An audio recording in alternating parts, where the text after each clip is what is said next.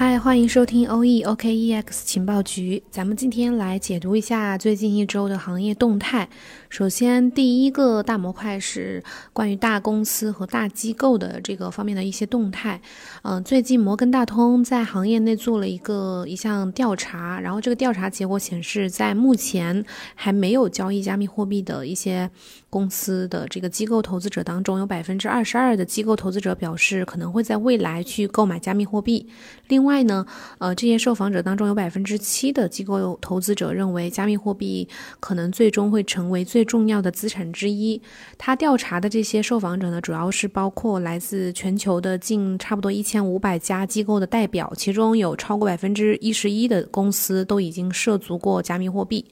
近几个月以来，大量的机构资本的进入，就是入场，推动了比特币价格达到了五万美金以上。但是，大多数的机构都对比特币还是嗯缺乏信心，或者说对安全问题有一些担忧。但是，以目前的这个机构的资金体量这个量级来说的话，即便只有百分之二十二的机构入场，那对加密市场来说也是一个不小的这个资金量级、资金体量。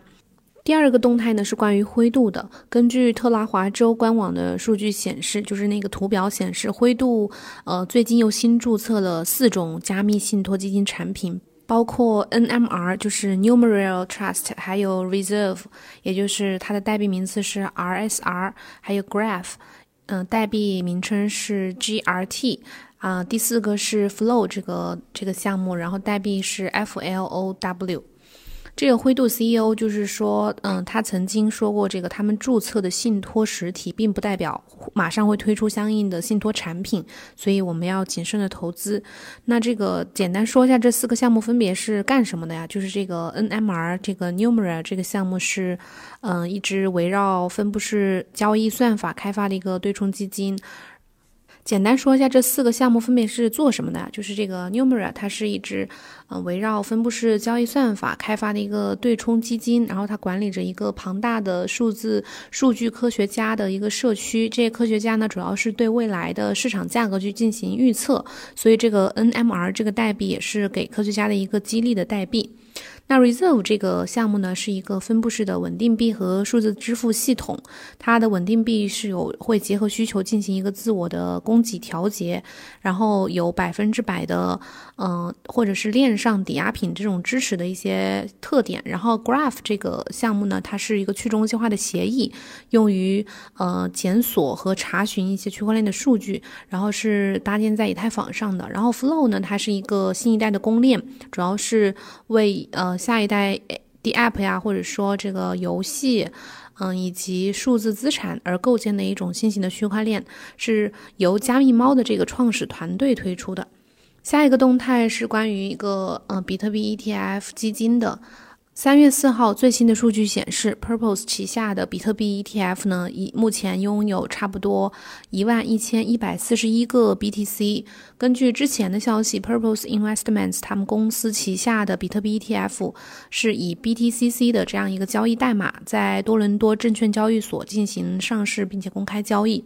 那 Purpose Investments 它推出的这个 Purpose Bitcoin ETF 是北美首支，也就是第一支比特币 ETF 基金，是二。二月十八号那个时候开始上线交易的，它的基金规模目前呢已经达到了五点二七亿美元，大约占到了加拿大 ETF 总市场规模的百分之零点五三。ETF 是什么意思呢？就是交易所交易基金的简称，它就是可以让交易者可以通过传统股票市场的这种途径去获得比特币的敞口，不需要自自己直接去在加密货币交易平台上自己去买卖这个数字资产。那相较于灰度的，嗯，比特币信托就是 GBTC 这种形式，像这种比特币 ETF，它是有什么优势呢？就是它的门槛更低，然后溢价会更少一点，所以对这个机构或者是一些个人散户投资者来说，它的需求会更大，就是更受欢迎。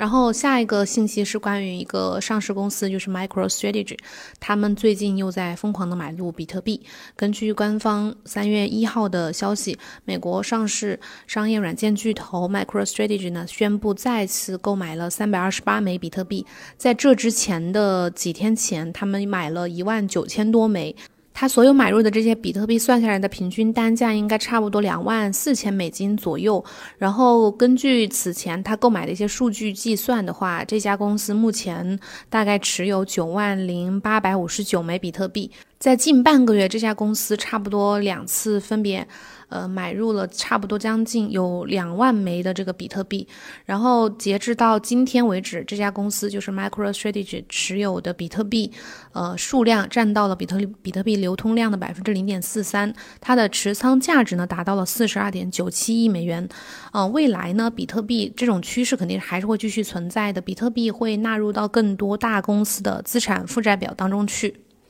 第二个模块说一下加密货币市场这个方这个方面，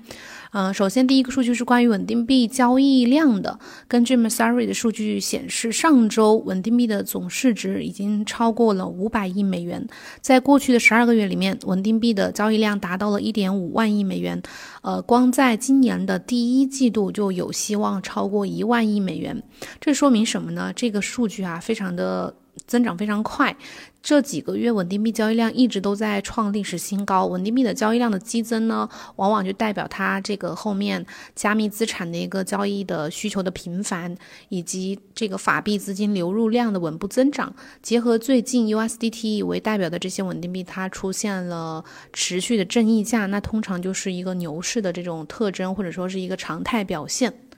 然后第二个是关于 Rollup 这个扩展方案的一个消息。根据 Cointelegraph 三月三号的消息，最近 V 神在社区论坛提出了一种针对特定类型的跨 Rollup 扩展的解决方案，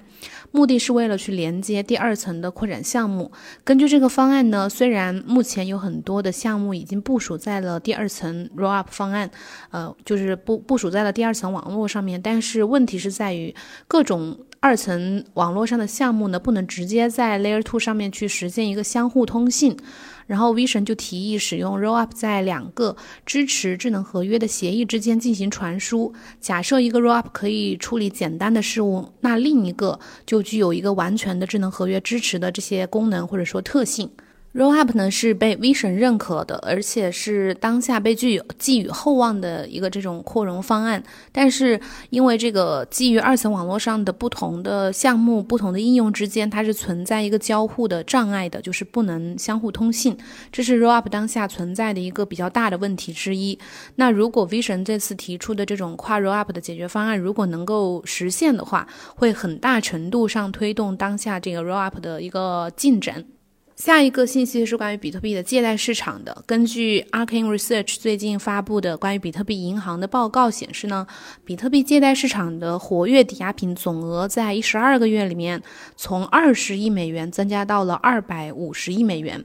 根据估计，目前用在抵押品的比特币数量差不多有四十二万枚。那这个估计是基于一个适度的评估得出的，也就是说，只有百分之五十的活跃贷款是由比特币抵押品支持的。不同的行业专家认为，这个数字可能接近百分之七十到百分之八十。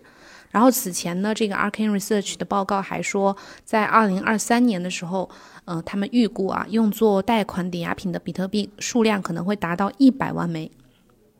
这说明越来越多的呃比特币呢正在进入这个借贷市场，加强了比特币在呃加密世界的价值存储属性，然后同时也会加剧比特币的一个稀缺性，嗯，未来呢可能会促进比特币价格的进一步上涨的这个空间。然后第四个方面的消息是关于嗯彭博的一个。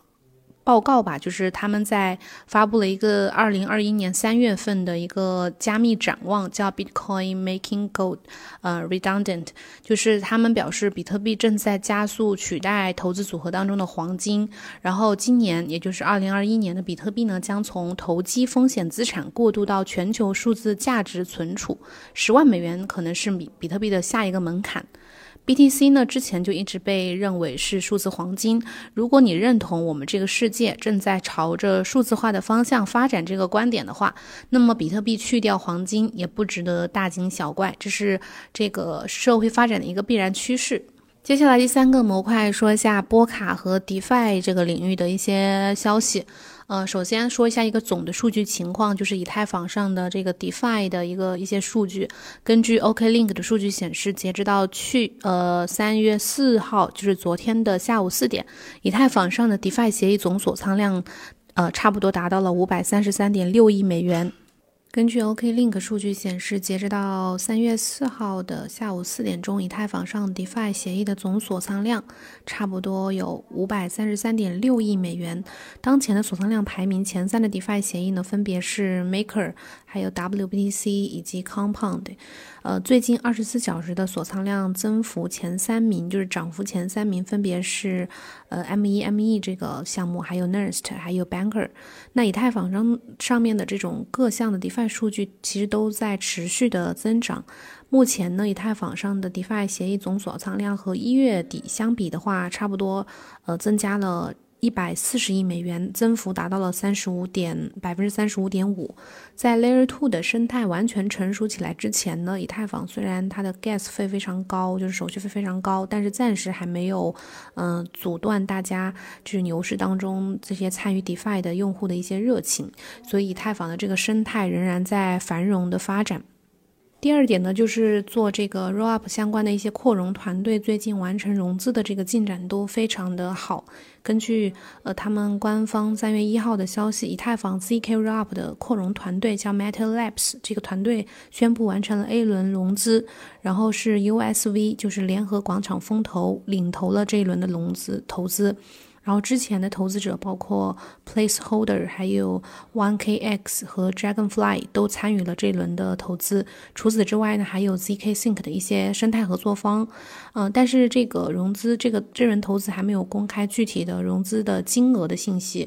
以太坊 Layer Two 目前的主要技术是分成呃 zk Rollup 和 Optimistic Rollup。专注 zk Rollup 的团队呢有 MetaLabs，还有这个 Starkware。然后专注 Optimistic Rollup 的团队呢有 Optimism 和 Offchain Labs。目前 Optimism 团队的项目是打算在三月这个月上线，然后 MetaLabs 和 Starkware 的 Layer Two 项目预计还需要半年左右才能真正的上线。下一个是关于 NFT 的，呃，根据最新的一个 DeppRadar 的报告，呃，他们二月份的一个行业报告，NFT 市场二月份的交易量超过了三点四亿美元，是最高的一次月度的记录。其中这个 N A N B A Top Shirt 占占据的呃份额最大，交易量达到了超过了二点二五亿美元。当下的这个 NFT 市场呢，它的表现非常像当年的这个一七年年底到一八年年初的那个加密猫的那种疯狂的时刻。关于 NFT 的具体的一些呃解读呢，我们下周找个时间来具体的解读一下，因为最近确实是也是一个热点和风向。然后最后一个模块是行业声音，我们主要讲两个观点，一个是来自吴继涵的，根据我说区块链三月二号的消息，比特小路董事长吴继涵在他的 BCH 的蜂群里面，嗯，表达了对以太坊 EIP 一五九提案的支持。针对大量矿池反对 EIP 一五九提案，吴继涵表示呢，V 神辛辛苦苦给弄了这么好的一个提案，还有这么多人反对，这个提案顺利通过的话，ETH 的价格他认为会大幅的上涨。然后矿工最后也会是赢家。根据了解，EIP 一五九这个提案呢，是会呃销毁大部分的手续费，然后促进以太坊从通胀走向通缩。矿工的币本位收入可能会减少百分之十到百分之三十，预估这会让以太坊真正的开始走向通缩。那对 ETH 的价格可能会产生一些积极的正面影响。但是这个提案目前差不多遭到了百分之六十四的算力的反对，就看后面能不能顺利的实施了。最后一个是来自李启威的一个观点，也是谈 NFT 的，就是刚刚提到的这个。嗯，三月二号的时候，李启威发了一个推特说，呃，今年的这个 NFT 和一七年的 ICO 热潮以及一三年的山寨币热潮有很多的相似之处。首先呢，就是他们都非常容易创建一个新的东西，没有任何障碍。然后第二个就是都非常容易理解和解释。第三个相似之处就是为加密市场带来了大量的新用户。第四个加呃相似之处就是用用非常高的这个价格推动了炒作，也就是这个 formal 情绪。第五个相似点呢，就是很少有人长期的持有并具有了这个价值。资产泡沫是加密货币发展的一个必然产物，有泡沫说明这个领域是属于呃工业趋势的一个部分。NFT 因为它具备一些特殊的属性，所以成为了区块链游戏啊，还有加密艺术品发展的一个助推器，成为了传统领域和加密领域发生直接关系的一个粘合剂。嗯，反正具体的信息我们会在下我下周找个时间来详细解读一下 NFT 这个话题吧。可能有的朋友也比较想了解。以上就是我们今天的节目内容，有问题的话可以在节目下面给我留言。预祝周末愉快，我们下周一再见。